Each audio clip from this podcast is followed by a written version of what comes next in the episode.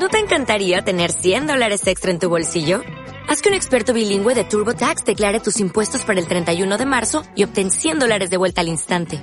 Porque no importa cuáles hayan sido tus logros del año pasado, TurboTax hace que cuenten. Obtén 100 dólares de vuelta y tus impuestos con 100% de precisión. Solo con Intuit TurboTax. Debes declarar para el 31 de marzo. Crédito solo aplicable al costo de la presentación federal con TurboTax Full Service. Oferta sujeta a cambios o cancelación en cualquier momento. Siempre a tu lado. 103.6. Cadena generacional. Tus hijos serán quien eres. Sé tú quien quieres que sean ellos. De esta frase se puede concluir que podemos ser para nuestros hijos un modelo a seguir por nuestro comportamiento. Sin embargo, también puede hacernos pensar que todo se hereda. Se hereda el color de la piel, de los ojos, del cabello, también la forma de nuestro cuerpo y, como yo, una verruga en la nariz heredada de mi abuela paterna. Se heredan las tierras, los coches, las empresas, las casas, las deudas, incluso unos almendros como los que me tocan a mí de parte de mis abuelos maternos. Algo que también se hereda, pero no se le da tanta importancia como lo anterior, aunque la tiene y mucho, son los patrones que toman influencia en nuestra forma de ser y que pasan de una generación a otra. Cuando estos patrones son positivos y nos benefician, perfecto. Si son lo contrario, nos harán daño a nosotros y pasarán a nuestros hijos, los cuales, a su vez, se lo transmitirán a los suyos. Estas cargas negativas o conductas generacionales suelen extenderse hasta cuatro generaciones. Así que la frase del inicio, tus hijos serán quien eres, sé tú quien quieres que sean ellos, nos entrega la responsabilidad de cortar el patrón generacional de nuestra familia en caso de tener alguno que implique para nuestras generaciones posteriores una carga negativa. La historia generacional de Ernest Hemingway pueden darnos una idea de lo que hablamos. Fue un famoso y reconocido periodista y escritor estadounidense que escribió la mayor parte de su obra entre 1920 y 1950 obtuvo el premio Pulitzer en 1953 y el premio Nobel de la Literatura en 1954.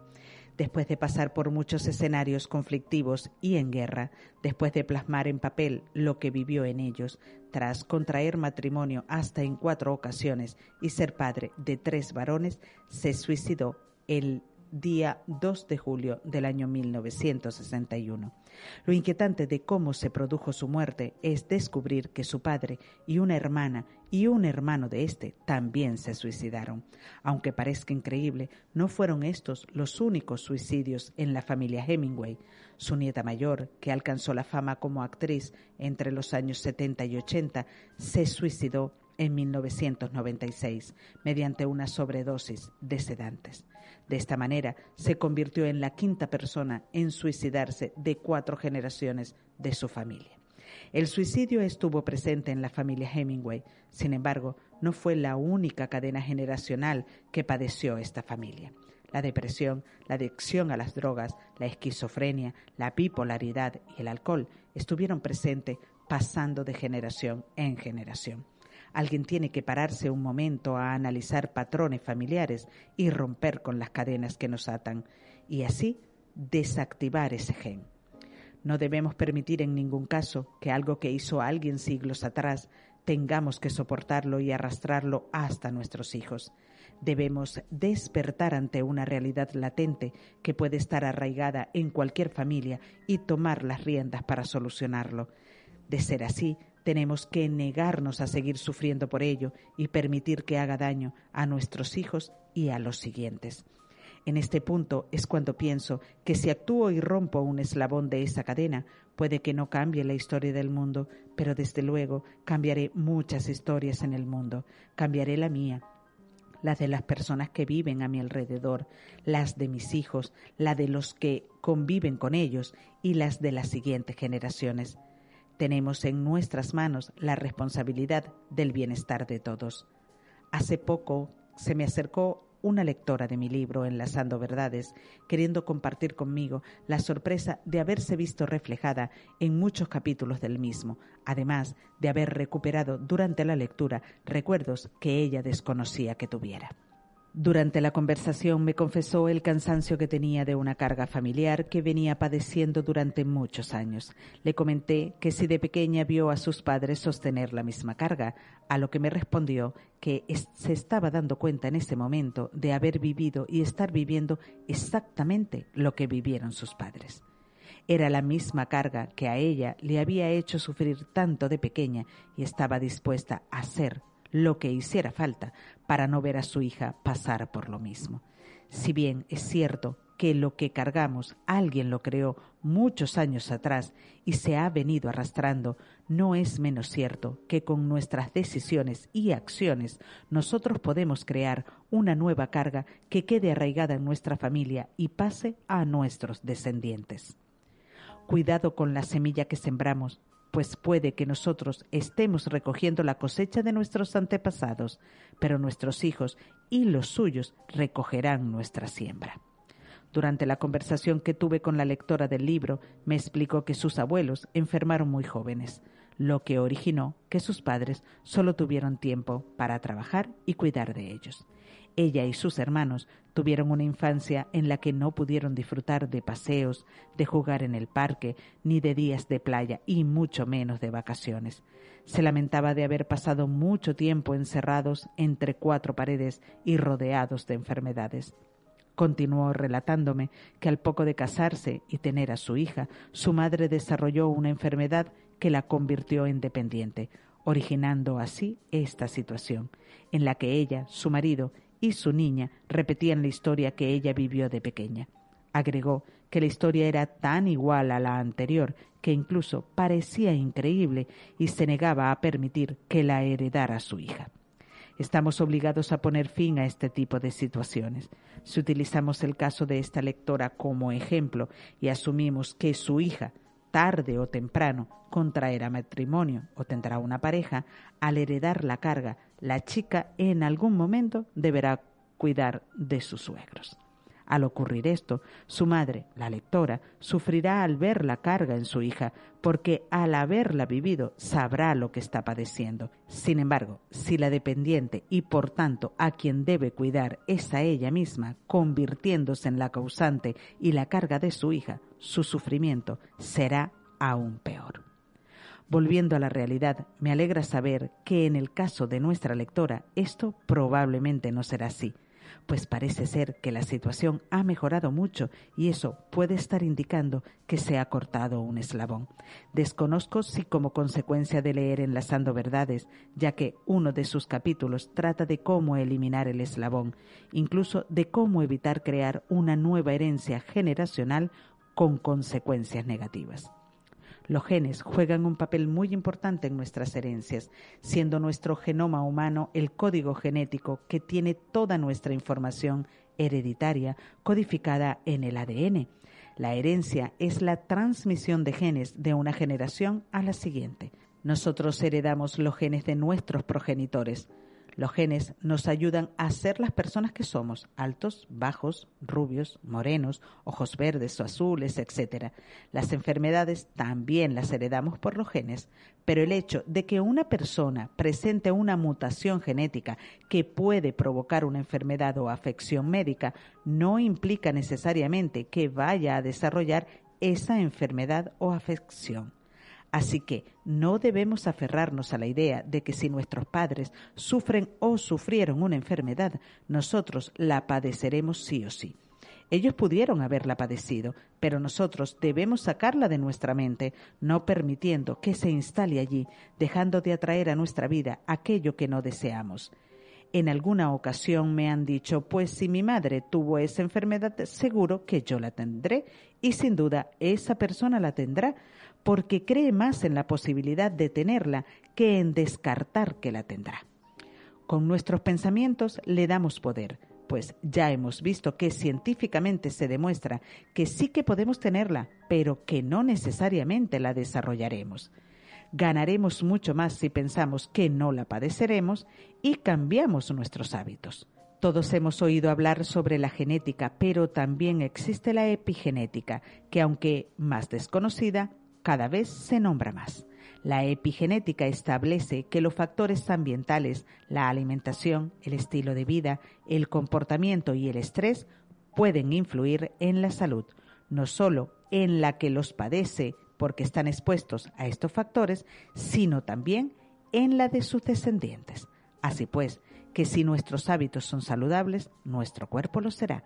La epigenética nos indica que nuestro comportamiento influirá sobre nosotros, pero también sobre nuestras siguientes generaciones, por lo que ya no tiene toda la responsabilidad los genes heredados. Recordemos una frase que hemos escuchado y que quizás incluso la hayamos dicho. Prefiero que me hagan daño a mí antes que a uno de mis hijos. A pesar de que con total seguridad todos compartimos ese sentimiento, puede que, sin saberlo, los que más daño le estemos haciendo a nuestros hijos seamos nosotros mismos. Por ello, además de recitar esa frase, vamos a aplicarla nosotros, ya que con nuestros hábitos saludables y nuestras buenas acciones les ayudaremos y les protegeremos. Científicamente hablando, tras el descubrimiento de la epigenética, con nuestras acciones, con nuestras decisiones, podemos marcar una herencia generacional. De nosotros dependerá que se convierta en una cadena de cargas negativas o positivas. Hemos escuchado muchas veces, le pago con la misma moneda, le devuelvo el daño que me ha hecho o actúo con él como él conmigo. Y yo me pregunto, ¿para qué? Tal vez cuando actuemos así consigamos una calma momentánea, pero puede que abramos una puerta a un patrón que se puede arraigar en nuestra forma de ser y pasar a la siguiente generación. A veces creemos incluso que no importa haber actuado con maldad o haciendo daño a alguien si nadie nos ve o nos escuchan o en el anonimato. La verdad es que eso no importa, pues quien nos tiene que ver ya nos ha visto. Quien contabiliza nuestras buenas y malas acciones ya las anotó. Entre cielo y tierra no hay nada oculto. La vida nos ve y nos contabiliza a favor o en contra, pero nos contabiliza. Si un día nos tenemos que esconder detrás de algo, que sea detrás de la verdad y no de la mentira, que sea detrás de una buena acción y no de una mala, que sea detrás de un buen sentimiento y no de uno deshonesto, que sea detrás del bien y no del mal. Por otra parte, a veces escuchamos a alguien hablar mal de otra persona, pero nos pide que no desvelemos quién lo contó. En ese momento, la persona que lo cuenta ha dicho mucho más de sí misma que de la persona a la cual critica. Llegado a este punto, viene bien a cuento la historia de los tres filtros, un discípulo llegó muy agitado a la casa de Sócrates y empezó a hablar de esta manera. Maestro, quiero contarte cómo un amigo tuyo estuvo hablando de ti con malevolencia. Sócrates le interrumpió diciendo, Espera, ¿ya hiciste pasar a través de los tres filtros lo que me vas a decir? El alumno respondió, ¿Los tres filtros? Sí, replicó Sócrates. El primer filtro es la verdad. ¿Ya examinaste cuidadosamente si lo que me quieres decir es verdadero en todos sus puntos? El discípulo contestó que no, que lo había oído decir a un vecino. Entonces Sócrates indagó sobre si lo había hecho pasar por el segundo filtro, que es la bondad, y le dijo, ¿lo que me quieres decir es por lo menos bueno? Parece que tampoco lo era. Ya solo le quedaba un filtro. Faltaba saber si era necesario que se lo contara. El seguidor de Sócrates respondió, para ser sincero no, necesario no es. Entonces, el sabio, sonriendo, sentenció, si no es verdadero, ni bueno, ni necesario, sepultémoslo en el olvido. Podemos pensar que este relato de los tres filtros ya lo habíamos escuchado e incluso que es antiguo, y es verdad, Sócrates fue maestro de Platón y vivió antes de Cristo. El relato antiguo sí que es, pero también es sabio. Lo deja un representante fundamental de la filosofía de la antigua Grecia, considerado como uno de los más grandes, tanto de la filosofía occidental como de la universal. Puede ser un relato antiguo, pero no ha quedado obsoleto, porque no lo hemos aprendido, y si no lo hemos aprendido, tal vez en la teoría, pero no en la práctica. Algo queda obsoleto cuando lo dominamos y deja de ser útil, en este caso, Somos más los que no filtramos que los que filtran. Parece que no solo no filtramos la crítica, sino que tampoco filtramos muchas de las palabras que empleamos. Saquémosle partido a esta enseñanza de quien vivió en la antigua Grecia. Hablemos siempre con la verdad, con la buena intención, y que el comentario sea necesario. Si así hablamos, así actuamos, pues como hacemos una cosa, las hacemos todas. Si aprendemos de los sabios, en sabios nos convertiremos. Si seguimos sus consejos, mejoraremos y si mejoramos, dejaremos un buen legado a nuestras generaciones venideras. Sembremos buenas semillas para que nuestros hijos recojan buenas cosechas. Pongamos fin a las cargas generacionales con nuestras buenas palabras y acciones, dejando como legado bendiciones generacionales. Recuerdo que cuando tenía diez años estaba jugando con una prima de mi edad. Hacíamos figuras con legos. Yo había terminado la mía y le fui a ayudar a terminar un lindo castillo que ella construía, pero no me dejó. Muy enfadada, me acerqué a mi padre, que me preguntó lo que me pasaba. Al contárselo, añadí que esperaba que el castillo se le destruyera antes de terminar la torre. Mi padre me pidió que levantara la cabeza y mirando al techo escupiera. Supongo que no tengo que contarles lo que me ocurrió al hacerlo. Cuando me retiré la saliva de los ojos, lo miré y él me dijo Cada vez que escupas hacia arriba, inevitablemente te caerá en la cara. Desde luego que aprendí la lección. A ella no se le cayó el castillo, pero a mí me quedó anclado un gran aprendizaje.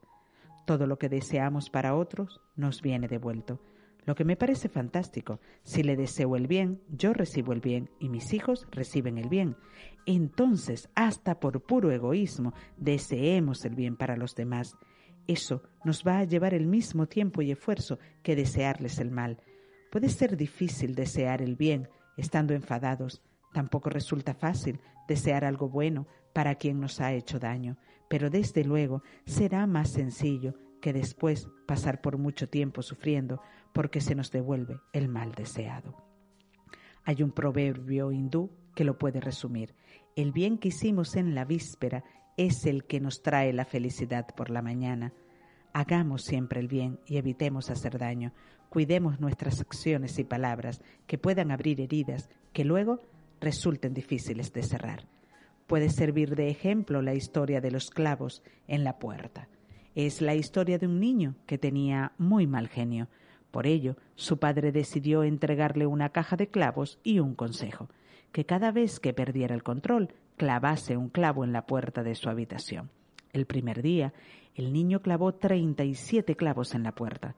Con el paso del tiempo, el niño fue aprendiendo a controlar su rabia y por ello la cantidad de clavos comenzó a disminuir. Descubrió que era más fácil controlar su temperamento que clavar los clavos en la puerta. Finalmente llegó el día en el que el niño no perdió los estribos. Su padre, orgulloso, le sugirió que por cada día que no perdiera los estribos sacase un clavo. Los días transcurrieron y el niño logró quitarlos todos. Conmovido por ello, el padre tomó a su hijo de la mano y lo llevó hasta la puerta, y con suma tranquilidad le dijo Has hecho bien, hijo mío, pero mira, mira los huecos. La puerta nunca volverá a ser la misma. Cuando dices cosas con rabia, dejas una cicatriz igual que esta. Le puedes hacer daño a alguien por tu rabia y no importa cuántas veces le pidas perdón, la herida siempre seguirá ahí, una herida verbal es tan dañina como una física. No estoy diciendo que nos pongamos a clavar clavos en las puertas de casa porque quizás acabemos con ellas, pero sí debemos analizar qué cicatrices han dejado en nosotros, las heridas que nos han hecho y qué sufrimiento nos produce cada una de esas heridas. De esa manera descubriremos cuánto dolor podemos causar a los demás con nuestras palabras y acciones. Muchas veces argumentamos que actuamos de una forma determinada con personas concretas porque nos han hecho daño e intentamos devolvérsela y no descansamos hasta que lo logramos. Dedicamos mucho tiempo componiendo en nuestra mente el momento perfecto para cobrársela. Premeditamos y armamos la ofensa para quedarnos satisfechos. Llegamos a pasar días sin que estos pensamientos se aparten de nuestra mente Cuando llega el día y la hora de la venganza nos sentimos satisfechos y a continuación, cada vez que coincidamos con alguien que conoce a la persona en cuestión, le contamos nuestra gran hazaña. La verdad es que la gran hazaña es de la otra persona. Ha logrado retener nuestro tiempo, nuestros pensamientos y nuestros dones de creatividad, porque para armar una venganza hay que ser muy creativo. Sin embargo, Él ha logrado que todo esto no lo invirtamos en nuestro beneficio. Decía Mahama Gandhi, como sigamos con el ojo por ojo, el mundo acabará ciego. Si centramos nuestra vida en devolver las palabras y acciones que con cariño nos dan otras personas en nuestro día a día, estaremos tan ocupados que no nos quedará tiempo para darnos cuenta de quién quiere hacernos daño. Que Dios, la vida, el universo, los genes o lo quiera que lo mida, nos contabilice buenas acciones para que nos la devuelvan, manteniéndonos en la columna del haber y que nuestro nombre nunca aparezca en la columna del debe. Permítanme relatar una historia sobre cómo la vida nos devuelve lo que damos. Un hijo y su padre estaban caminando en la montaña. De repente el hijo se cayó. Al lastimarse gritó. Para su sorpresa, oyó una voz repitiendo en algún lugar de la montaña el grito que él exclamó. Con curiosidad, el niño gritó ¿Quién está? ¿Quién eres? y recibió como respuesta ¿Quién eres? Enojado con la respuesta gritó cobarde y recibió por respuesta cobarde. Miró a su padre y le preguntó ¿Qué sucede? El padre sonrió y dijo Hijo mío, presta atención. Entonces el padre gritó a la montaña Te admiro y la voz respondió Te admiro. De nuevo el hombre gritó Eres un campeón y la voz respondió Eres un campeón. El niño estaba asombrado, pero no entendía. Luego el padre le explicó la gente lo llama eco, pero en realidad es la vida. Te devuelve todo lo que dices y haces.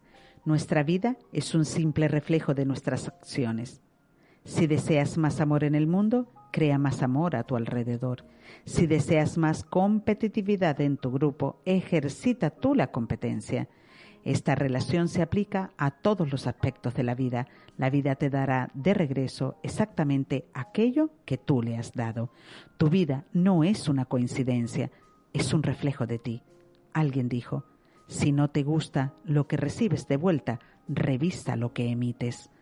Aunque parezca un cuento para niños, y puede que lo sea porque cualquier niño lo entendería, nos puede hacer reflexionar en que debemos empezar a dar aquello que queremos recibir y que deseamos que reciban nuestros hijos, pero debemos empezar ya. Si eso que queremos no llega de inmediato, es casi con total seguridad que la montaña nos continúa enviando ecos de palabras que hemos dicho antes. No se trata de dar algo hoy esperando que se haga efectivo mañana. Hay que esperar con calma que la vida termine de darnos de vuelta lo que ya hemos entregado para que comience a devolvernos lo que recién empezamos a dar. Parte de nuestra responsabilidad en la tierra es proteger nuestro bienestar y el de nuestras generaciones venideras. Esto no lo debemos pasar por alto ni dejarlo como tarea pendiente. Hoy deberíamos estar avanzados y mañana graduarnos en esta materia. Tal vez podamos suspender alguna otra y más adelante estudiar para recuperarla, pero evitar abrir puertas de carga generacionales y cortar el eslabón de las que ya han sido creadas es la materia que debes puntuar con sobresaliente. Para ello, debemos practicar hasta la perfección, que todo lo que hagamos lo hagamos bien, dando el cien por cien de nosotros, actuando desde el cariño y no desde la rabia, siendo generosos con todos los que nos cruzamos en el camino de la vida. Si esto lo hacemos a diario, se terminará convirtiendo en nuestro estilo de vida, porque en la repetición está el éxito. En ocasiones le decía a mi padre que me había esforzado mucho en algo y él me respondía que cuando algo es bueno, nunca es demasiado. Así que ama demasiado, hace el bien demasiado, ayuda demasiado, comprende al prójimo demasiado, tiende la mano demasiado, cuídate demasiado, respeta demasiado, abraza demasiado, sonríe demasiado, quiérete demasiado y disfruta demasiado para dejar a tus hijos una vida llena de demasiada salud, felicidad, amor y bienestar. debemos poner toda nuestra voluntad para lograrlo. Si tomamos en cuenta que la palabra poner en el original griego significa hacer que suceda, hagamos que suceda nuestra voluntad de lograr una vida mejor, pero hagámoslo ya. Hagámoslo ahora, ya que según dice el Dalai Lama, solo existen dos días en el año en que no puedes hacer nada. Uno se llama ayer y otro se llama mañana. Por lo tanto, hoy es el día ideal para amar, creer, hacer y principalmente vivir. Busca la excelencia en tu vida. Para ello, todo lo que hagas, hazlo bien. Lo mejor de tu vida aún está por llegar, así que prepárate para recibirlo.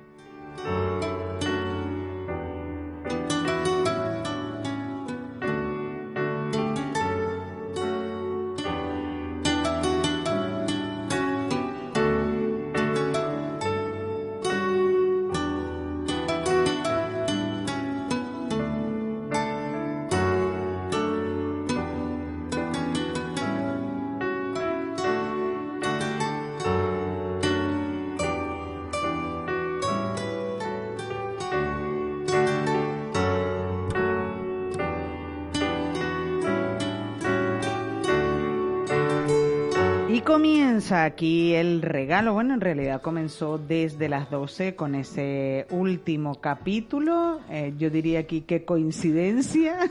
Vamos a ver qué dice el responsable de la sesión. Ramón, buenos días. Muy buenos días. Decía yo qué coincidencia, ¿no? Esa es la palabra adecuada. No es casualidad, es coincidencia y tal vez un poquito más que coincidencia, ¿no? Llevamos eh, ahí un par de semanas eh, con la idea de que se grabara eso precisamente para hoy, con lo cual, bueno, no, es coincidencia. Bueno, ¿cómo estás? Pues muy bien, cada día mejor y mejor. Qué bonito el capítulo, me encanta hablar de las cadenas generacionales y de la responsabilidad eh, que tenemos de hacer ciertos cambios, si creemos que son necesarios, para que esas cadenas, eh, si son eh, beneficiosas para las siguientes generaciones, bien, pero si no lo son, aprender a cortarlas, ¿no? Sí, el, capítulo es, es, muy bonito y por eso digo que hace ya, no sé si, bueno, un mes, bueno, sí, un mes más o menos estábamos con la idea de hoy, hay que grabarlo, hay que grabarlo, hay que, tiene que salir para... Antes de irnos. Tiene que salir para el último, para el último regalo, porque eh, es muy importante lo que tú hagas en esta vida para ti es, importantísimo. A veces eh, hacemos mm, cosas por los demás. Entonces, eh, esto, creo que he puesto alguna vez el ejemplo de cuando vas en un avión y saltan las mascarillas que siempre te dicen ponte primero la tuya. Mm, para aunque tengas a tu hijo al aunque lado. tengas a tu hijo al lado, ponte primero la tuya, que ya luego le pondrás la de tu hijo. Si te dedicas a ponerle la mascarilla a tu hijo, igual mm, tú te desmayas, no se la pones a tiempo a él y los dos salen perjudicados, ¿no? Entonces... Si te la pones, ganas tiempo para ponérsela luego a él. Claro, si te la pones ya tú estás bien. Entonces, si tú estás bien, pues bueno, con que se la pongas cinco segundos más tarde a él no pasa nada. El tema está en que mientras se la estás poniendo a él eh, tú no la tengas, a ti te afecte, tú te desmayes, te pase cualquier cosa, la descompresión te afecte, la despresurización te afecte, y entonces tú no te la puedes poner, pero tampoco acabas poniéndosela a él, y, y saléis los dos perjudicados. ¿no? Entonces, siempre te dicen en los aviones que primero te pongas tu mascarilla, y luego le pongas la, de tu hijo, la de tu abuelo, o quien vaya contigo al lado. ¿no? Entonces, esto es un poco lo mismo, es decir, en la cadena generacional tienes que pensar en ti, porque luego va a tener un efecto en, las generaciones venideras. Claro, entonces tú tienes que buscar que, que, tú estés bien, que tú estés contento, que tú estés eh, feliz, que tú estés a gusto. Y que el estés a gusto no, necesariamente implica eh, tener muchas propiedades, que a veces eh, la gente se, se, se confunde Nos equivocamos con esto, con esto. A veces la gente se confunde con esto, ¿no? Es que ayuda, ¿eh?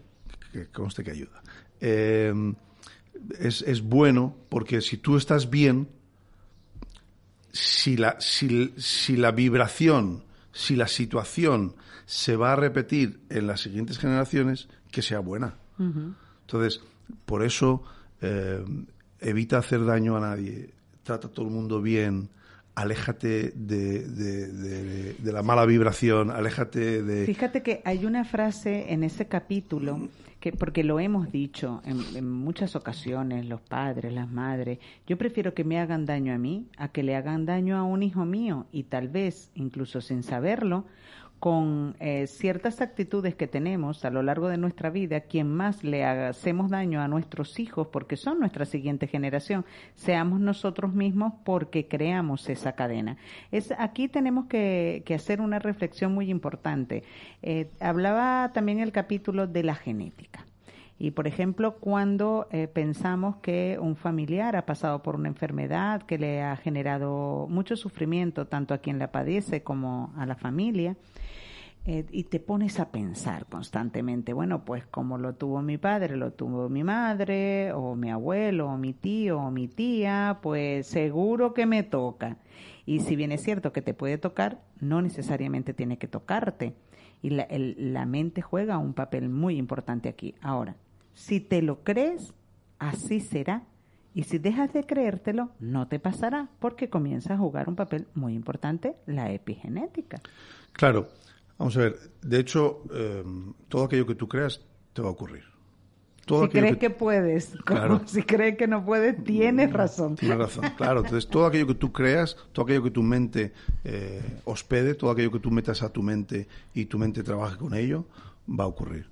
Entonces, en lugar de, de, enfocarte en aquellas cosas que no te gustan, aquellas cosas que no quieres, tienes que enfocarte. Y a veces nos olvidamos, ojo, ¿eh?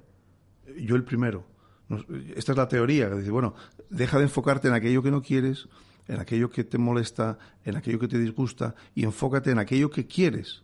Porque mientras y en aquello que te gusta y, en aquello, que, te, gusta y aquello que te hace sentir bien. Porque mientras estés enfocado en aquello que no te gusta, seguirás ahí. Y entonces te entras como una especie de bucle y entras en una especie de, de, de, de anclaje.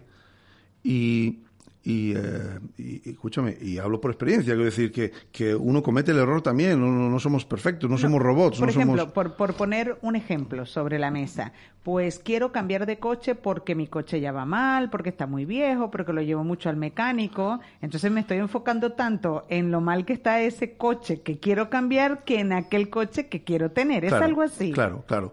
Entonces tú estás constantemente con ese coche que se te avería, que lo llevas al mecánico, que no sé qué, la avería y la avería y la avería y la avería. Y si estás constantemente enfocado en eso, incluso cambiando de coche, ese coche se te va a averiar, vas a tener que llevarlo al taller. Entonces, entraste en el bucle. Claro, entraste en el bucle, da igual que cambies de coche. Entonces tú dices, bueno, vale, este coche me ha dado un servicio, y ahora yo estoy pensando en el coche nuevo que quiero. Y el coche nuevo que quiero mm, tiene que tener estas características, estas cosas. Y así con todo, con la casa, con, la pareja, con, con, la familia, con todo. Enfocarse mejor en aquellas cosas que te gustan de, estas, eh, de estos planos de tu vida para ver cómo entramos en el bucle de que lo que, lo que sigue también sea en positivo, ¿no? Sí, esa es la idea. Entonces, enfocarte siempre en aquello que quieres, porque entonces te van apareciendo. Te van apareciendo las opciones, te van apareciendo eh, el coche en unas circunstancias fantásticas, te va apareciendo el, un trabajo, una opción, te va apareciendo una pareja, te va apareciendo todo claro. aquello que tú buscas. Y ya me dirás que... Em, no, porque cualquiera que nos esté escuchando puede estar pensando, sí, bueno, eh, debemos enfocarnos constantemente en aquello que nos haga sentir bien. A lo largo del día, cuando nuestra mente se va a algo que nos hace sentir mal, regresa a ese lugar y recuerda aquel momento que te hizo sentir muy bien. Claro, y cuando estábamos en el año 2019 hablando aquí ante estos micrófonos, el mensaje podía, podía creerse un poquito más, ¿no? Jo, Ramón, pero es que lo que estás diciendo, con la que nos está cayendo, eh, ¿cómo lo hago? Bueno, es... Eh, que ahora busco y no encuentro, ¿no? Es eh, buscar la fórmula de, de, respirar, de meditar, y, ahora mismo hay mucha gente que tiene mucho tiempo para hacer esto. En lugar de estar en sálvame enganchados, en la porquería, mm. en la tele, etcétera. Entonces tú puedes eh, dedicarte a, interiorizar a ti mismo. Y lo mismo, hay miles de oportunidades. Hay, miles de oportunidades. Hay una cosa que me llama muchísimo la atención cuando hablas de respirar. Em, tú imagínate que en este momento, em, pues alguien nos escucha y está diciendo, mira, mi situación, no, no, no me lo creo, no puedo, no es el momento, las circunstancias no me lo permiten. Entonces, le recomendamos a la persona, bien, eh, estoy de acuerdo. Vamos allá, deja de respirar. pues se murió. No, pero, pero en el momento en el que me siento exageradamente asfixiada y que necesito, ¿por qué me quitaría la mano de la nariz y de la boca? Porque necesitas el aire, porque, porque, a ver, porque te desmayarías si fueras capaz de aguantar, evidentemente. Si te, fíjate, si te metes debajo del agua, sí, porque igual no te da tiempo a salir. Pero si tú te pones la mano, evidentemente vas a soltar la mano. ¿Y para qué querrías soltarla si esta situación no o sea, el ser humano tiene la capacidad de salir adelante, sea cual sea la circunstancia, mm. porque si no, nos taparíamos la nariz y la boca. Sí. y, es importante, si aún eh, tienes deseo de respirar, es porque aún hay un montón más, de cosas. quieres más, y está más por venir, claro, está más por venir. Entonces, respira, medita, enfócate en aquello que quieres, y te van a ir apareciendo soluciones. Yo sé que hay gente que lo está pasando mal, yo sé que hay gente que está yendo a recoger comida, yo lo sé. Eh, ¿Vale? Y entonces tú dices, bueno, ¿y cómo se lo solucionas? Bueno, es que igual estamos pensando constantemente en cómo solucionárselo y que, y que lo solucione y que esté solucionado. Y otros están buscando una alternativa y están eh, saliendo a la calle, están eh, encontrando opciones. Todo esto, si utilizas el trabajo de meditar, pensar, relajarte y centrar. Yo sé que no es una cosa que aprendes de la noche a la mañana, que yo no la aprendí de la noche a la mañana. Pero, por ejemplo, si nos damos un, un recorrido, si pensamos y, analizamos un poco eh, nuestros antepasados, eh, a ver, yo creo que es que hay que sacar la fuerza. Hay que sacar la fuerza porque la tenemos, porque si estamos aquí es por algo. Y si nos remontamos a la época de nuestros abuelos, aquí en la comarca sur de Tenerife, una tierra tan seca, eh, lo pasaron muy mal. Mis abuelos en Guiadisora, tanto los paternos como los, los maternos, la situación no era agradable. Y y mi abuela materna, paterna, como tenía algo de terreno y tenía siembra, lo que hacía era hacer un caldero muy grande, muy grande, muy grande de comida para repartir a las personas que no tenían. Y gracias a que esas personas que no tenían absolutamente nada aguantaron comiendo, alimentándose ellos y sus hijos de aquello que le llegaba por parte de otra persona, no pasa nada, porque claro, e, es que gracias a eso hay familias y hay generaciones que están aquí ahora y luego vinieron buenos momentos. Entonces, un poco de aguante. Vamos a aguantar un poquito más. Sí, yo creo que la historia ha demostrado que esto es como una eh, espiral. Eh, hay gente que dice que esto es como, son como valles, ¿no? De momentos que suben y que bajan y que suben y que bajan. Y yo lo veo como eh, ecoidal, me parece. Es que como ese, muelle que empieza así pequeño y que va dando vueltas y que va ascendiendo y cada, a medida que va ascendiendo se va haciendo más ancho. Sí. Entonces, claro, cada vez que sube por la derecha, para, para seguir progresando, el muelle baja aquí, a la izquierda, baja un poco para luego volver a subir por encima de la otra. Sí. Si, si, si, si somos capaces de, visualizar, de visualizarlo, de visualizarlo mm. para mí la historia está demostrando eso, o ha demostrado eso. Entonces, pues hay momentos, según en donde te pille, que, vas a estar en esa bajada y hay momentos que vas a estar en esa subida. Luego también depende de lo que tú, eh, cómo tú lo encajes, cómo tú lo lleves, cómo tú lo aceptes, cómo tú te enfoques, sufrirás más, sufrirás menos, lo pasarás mejor, lo pasarás peor y tirarás adelante. Pero entendiendo que esa fuerza está ahí. Sí, sí está. Confiando, teniendo la certeza de que eh, se pasa por ese momento y luego vamos otra vez hacia arriba. La certeza que, que mm, yo no sé, a mí me parece que es una palabra, porque es, la fe, es la esperanza, pero unida al creer que eso es así, tener la certeza. Sí, tener la certeza. Porque claro, ¿qué es fe? Que es una palabra muy bonita. Fíjate tú que corta, ¿no? Dos letras. Fe. Fe es creer, ya, pero es, que es un poco más que creer, es, ir más allá de creer. O sea, no sé, si tú le preguntas, eh, pues algún, eh, em, algún eh, obispo, no quiero ir tan alto, algún, algún fraile, algún cura de un pueblito. Iba a decir obispo y dice, venga, me quedo en párroco. Sí, porque ya ahí ya entra la política, ya entra, ya entra otras historias. más eh, al pueblo, al ¿no? pueblo, más, llano, más cercano, ¿no? Ese, ese viejito que está en un pueblo y, y, de repente un día dices, ay, mira una iglesia, hay, hay, hay misa Voy a sentarme, porque me, para que yo entre es difícil. Entonces, claro, le escuchas el mensaje y le escuchas hablar y dices tú, jo, qué bonito lo que dice. Pero es que luego de repente eh, termina su misa allí y se va al pueblo de al lado y se echa un vasito vino. Y entonces cuando le oyes hablar en la barra del bar con el vasito vino, tú sabes si lo que está diciendo en, el púlpito se lo cree o no se lo cree. Sí. Ahí lo demuestra. Porque ahí lo demuestra. Hmm. Ahí lo demuestra. Y entonces yo creo que las cosas hay que demostrarlas, más que decirlas, ¿no? Entonces, eh, cuando tú escuchas a un, a, un, a un párroco de estos viejitos, o de los nuevos, pero bueno, yo digo viejito porque a mí me parece más entrañable, ¿no? y les oyes hablar con esa fuerza, con esa convicción, con esa creencia, con eso que lo que ellos dicen es, sea o no sea. yo, quiero decir, no entro a juzgar eso, pero lo que ellos sienten, eso es fe. Eso es, eso es fe. Entonces, lo mismo que si es un, musulmán o si es de cualquier otra, sin irnos a los extremos, sin irnos a, a los yihadistas, etcétera, etcétera. O sea, pero tú, yo conozco gente musulmana que da gusto hablar con ellos. O sea, cómo ellos lo ven, cómo ellos eh, convencidos destinan el 10% a ayudar. Porque claro, aquí, eh, permíteme la expresión y que no se saque de contexto, ah, los moros son malos. No, perdona, perdona. Yo conozco gente musulmana y, y, y además pedirme, permitirle ayudar a otra gente y que no se enteren. Porque lo he vivido en, el fútbol. Lo he vivido en el fútbol. no, fíjate, ayer eh, precisamente alguien que, que venía de, de, Cantabria nos decía, no, es que eh, en ese pueblito la gente no es tan buena como aquí. Y yo le decía, bueno y no tan bueno en, todas, partes, del mundo. Claro. Fíjate que cuando... Hipócritas, falsos, traidores hay en todas partes, pero no te enfoques en eso. Y gente muy buena, muy Enfócate en los buenos, en los que están dispuestos a ayudar, en los que están dispuestos a servir.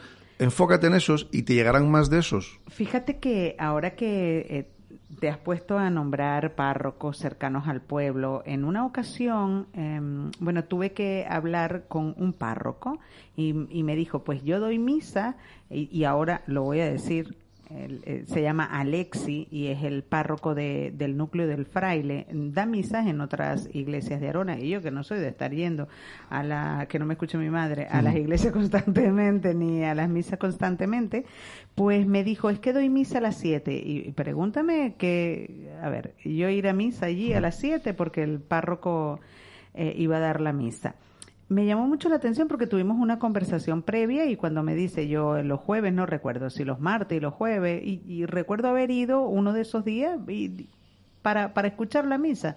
Me llamó muchísimo la atención que que saliera de casa allí a escuchar la misa.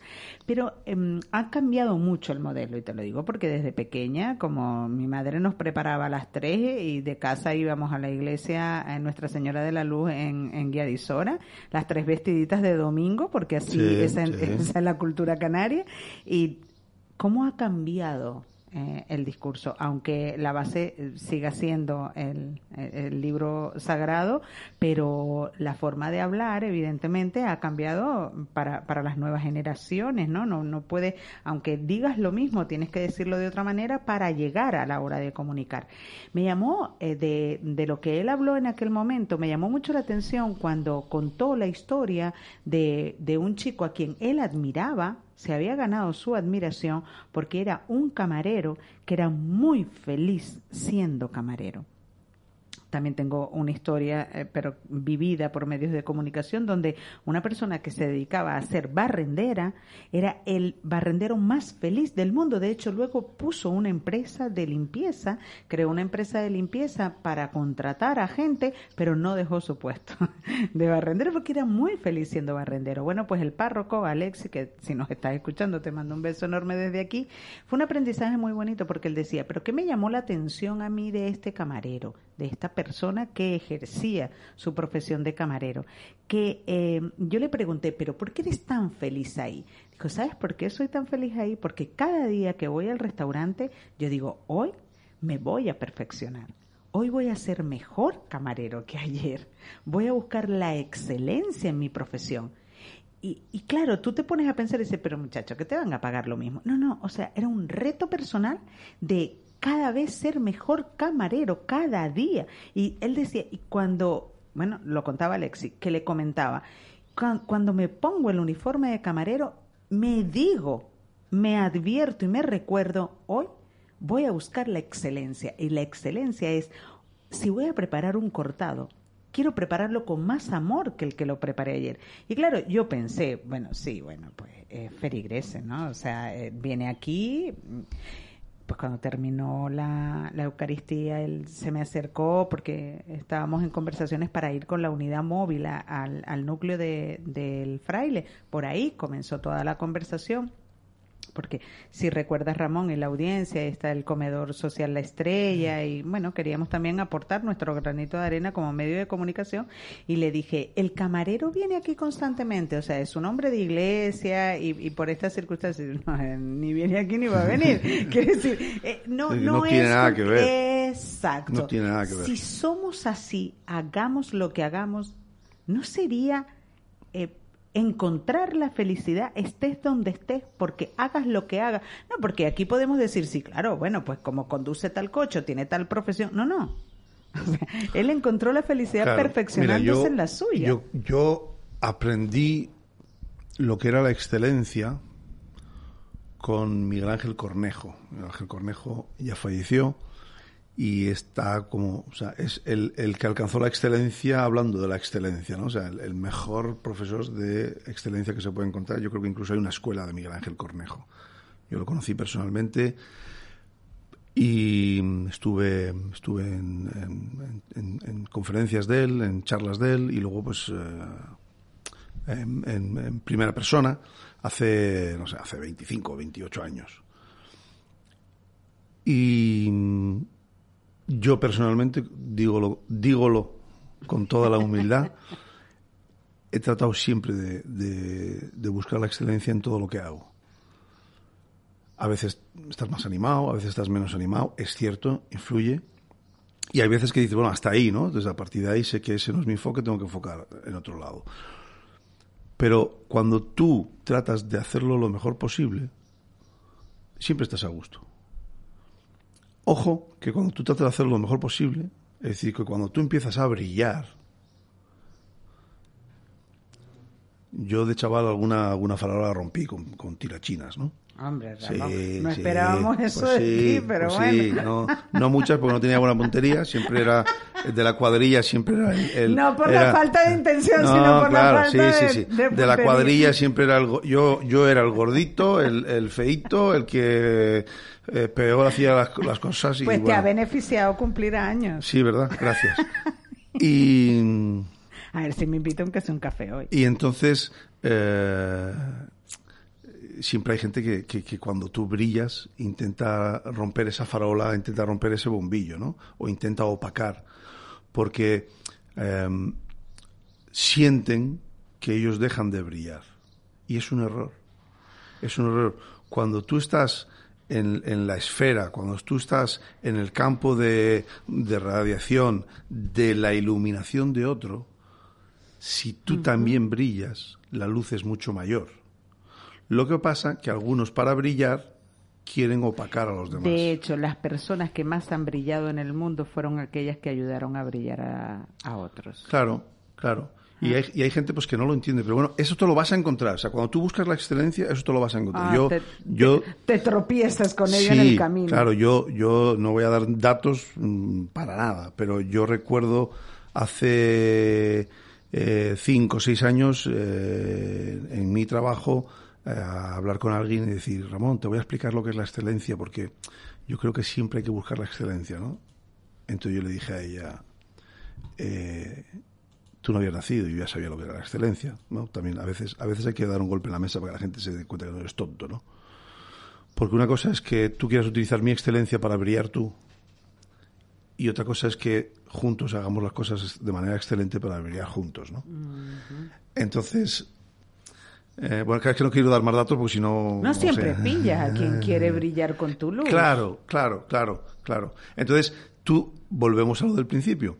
Enfócate en lo tuyo, enfócate en tu camino, enfócate en tu destino, enfócate en tu conciencia, enfócate tú en lo correcto, porque generaciones venideras brillarán igual que tú, sea mucho, sea poco, vivirán igual que tú, padecerán igual que tú, arrastrarán. O, vivirán igual que tú robándole esa luz a otro, o intentándolo, ¿no? Claro. Ramón, eh, preocúpate tú ahora de despedirte de tu sesión, porque se acabó el tiempo. Bueno, yo creo que... que ¿Has disfrutado el eh, sí, sí, sí, yo creo que fue un invento ahí que nos, que nos sacamos de la manga eh, con, con ese segundo libro tuyo. Eh, y le pusimos el regalo porque queríamos regalarlo, porque había mucha gente que, que quería, bueno, que, la gente que a veces te tropiezas en la calle y te dicen y te cuentan y tal, entonces se nos ocurrió, ¿no? Y... En lugar de vendértelo, te lo regalo, escúchalo. Sí, sí. Entonces, mmm, bueno, pues eh, poder aportar eh, humildemente un granito de arena, porque primero no soy ningún yogi, no soy ningún tibetano, no soy ningún tal, pero bueno, solo he trasladado aquello que yo intento hacer. Bueno, pues quiero aquello que yo pongo en práctica. Porque la he recibido, y lo sabes, a lo largo de todos estos meses eh, que, que, nos inventamos el regalo. Eh, mucha gente ha estado conectada a él, eh, lo he lo he recibido a través de mensajes, pero de WhatsApp, pero también lo he recibido en persona, de, mucha gente que le gusta, que qué rico escuchar algo así, porque tampoco te lo dan en todos los lugares del mundo. Y le digo, pues si te gusta, sigue escuchándolo. Nosotros allí solamente botamos el corazón por la boca como, como cada día. ha sido un placer. Tú sí que has sido un regalo, porque si la audiencia lo ha disfrutado, eso siempre merece la pena y yo debo estar agradecida. Nos reencontramos la próxima semana. Sí, la próxima semana vamos a estar lunes, martes y miércoles por aquí. Cuando haya un hueco o alguien que falle por las circunstancias que sea, pues ahí, ahí estaremos para... Y aparte que, bueno, el miércoles estaremos para despedirnos, ¿no? Eh, el, el especial hasta siempre, ¿no? El especial hasta siempre. hasta siempre. Sí, el especial hasta siempre y bueno, pues eh, disfrutarlo. Eh, brindar, brindar con agua, cada uno con los deseos propios y que se cumplan y, se, hagan realidad. Pues un besito y hasta la próxima semana. Y un besito también para todos ustedes. Por cierto, este fue el último capítulo del libro. Si se han dado cuenta y si se han percatado, termina cada uno de esos capítulos de los 12 con una frase. Y es con la que voy a terminar el programa en el día de hoy. Busca la excelencia en tu vida. Para ello, hagas lo que hagas, hazlo bien. Es momento para unos consejos comerciales. Regresamos en unos minutos.